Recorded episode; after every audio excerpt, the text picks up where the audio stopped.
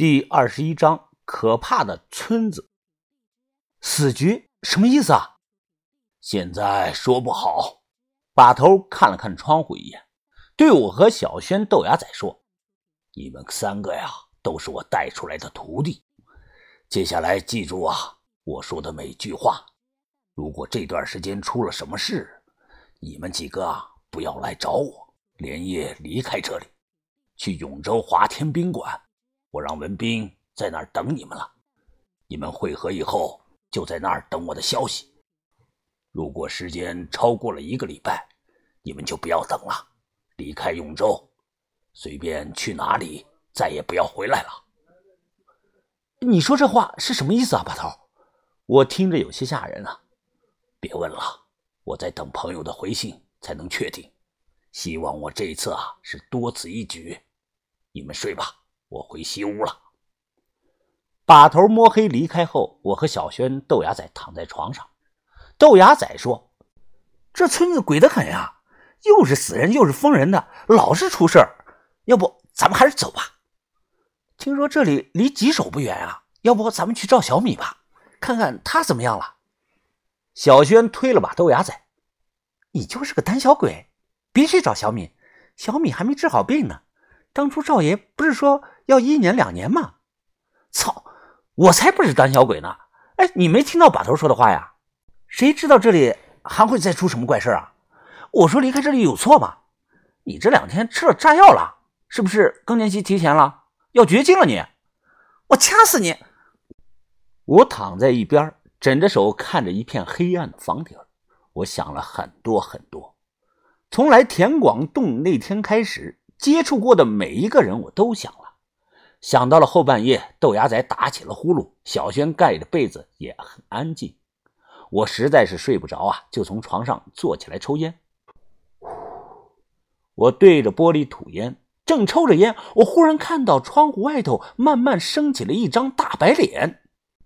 这个人脸披头散发，右眼肿得很大，像个木头人一样，歪头看着我，是一动不动。我操！我被吓得叫出了声啊！手里的烟头掉到了小轩的头上。窗户外站的是唐贵媳妇，见到我这样，唐贵媳妇上下左右看了看，她伸手掏了掏鼻屎，自顾自地离开了窗户边。大半夜突然在窗户上看到一张大白脸，搁谁谁都会被吓着。我这时才闻到了一股糊味早上，小轩黑着脸一直看我。因为他头发被烧了一点点，谁干的？我摇头说我不知道，可能是你烤火的时候烧了吧。我还有事啊，我先出去了，你们吃吧。我说完起身离开，把头像是忘了他昨天说的话。他心情不错，正和薛师叔说笑着聊天。云峰啊，你吃好了？啊，吃好了。把头，我去小唐家充下电，手机快没电了。哎，薛师叔啊，你用不用帮忙充电啊？我不用，你去吧。到了小唐家，小唐的奶奶正在院子里喂鸡，小唐好像没在。啊，阿婆喂鸡呢，我来充下电。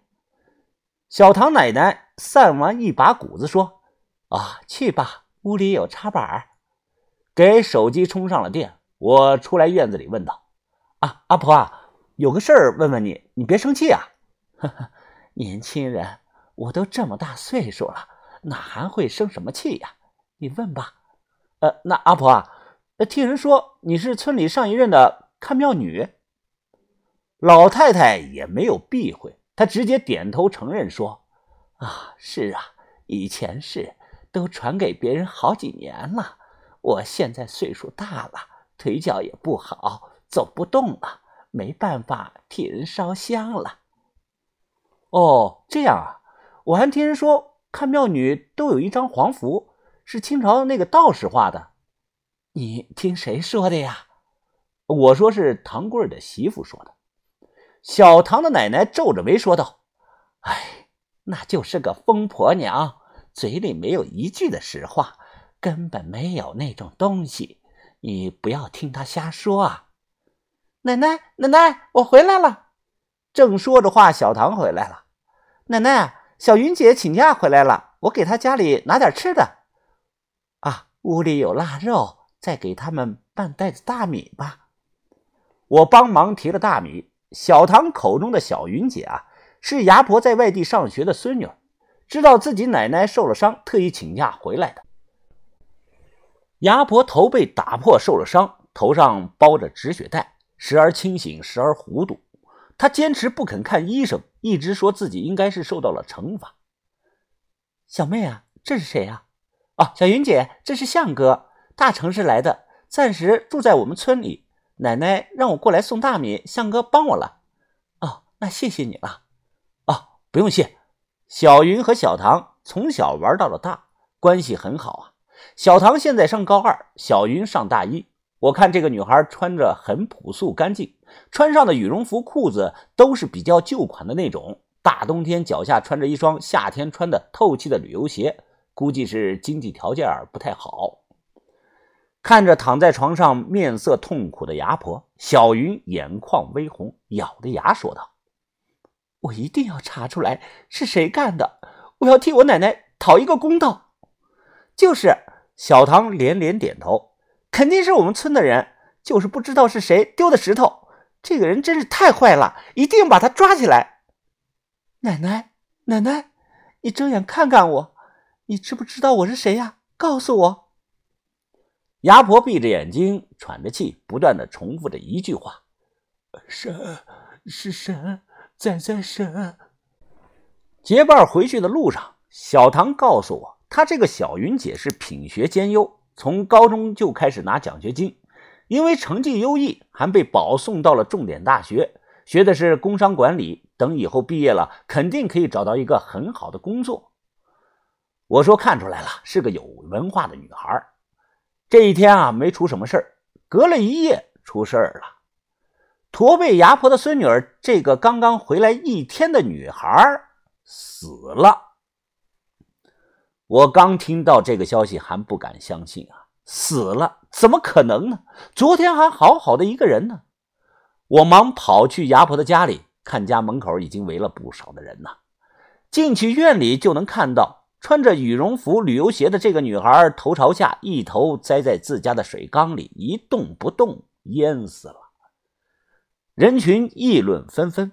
哎，你看我说什么来着？这是第二个了。围观的一名妇女。一脸恐惧的说道：“我明天就回娘家住。哎呀，祭庙没完成，这都是报应啊！咱们村里受了报应，泥像已经镇不住鬼仔了。”小云姐，小云姐，你醒醒啊！嗯，小云姐。村里人把人从水缸里抬出来，放在地上盖了床单。小唐在旁不停的抹着眼泪哭啊。牙婆好像感觉到了什么，她躺在屋里的床上，一直着喊：“云呢？”云呢？云云去哪儿了？牙婆的孙女儿这么大的人呢，怎么一夜不见会突然淹死在水缸里呢？难道真相是他们说的，这村里真有人看不到的仔仔神？我不信，这肯定是有人和牙婆家有仇啊！知道他孙女回来了，所以连夜把人给害了。如此狠毒，到底是谁？这人会不会就在我们身边呢？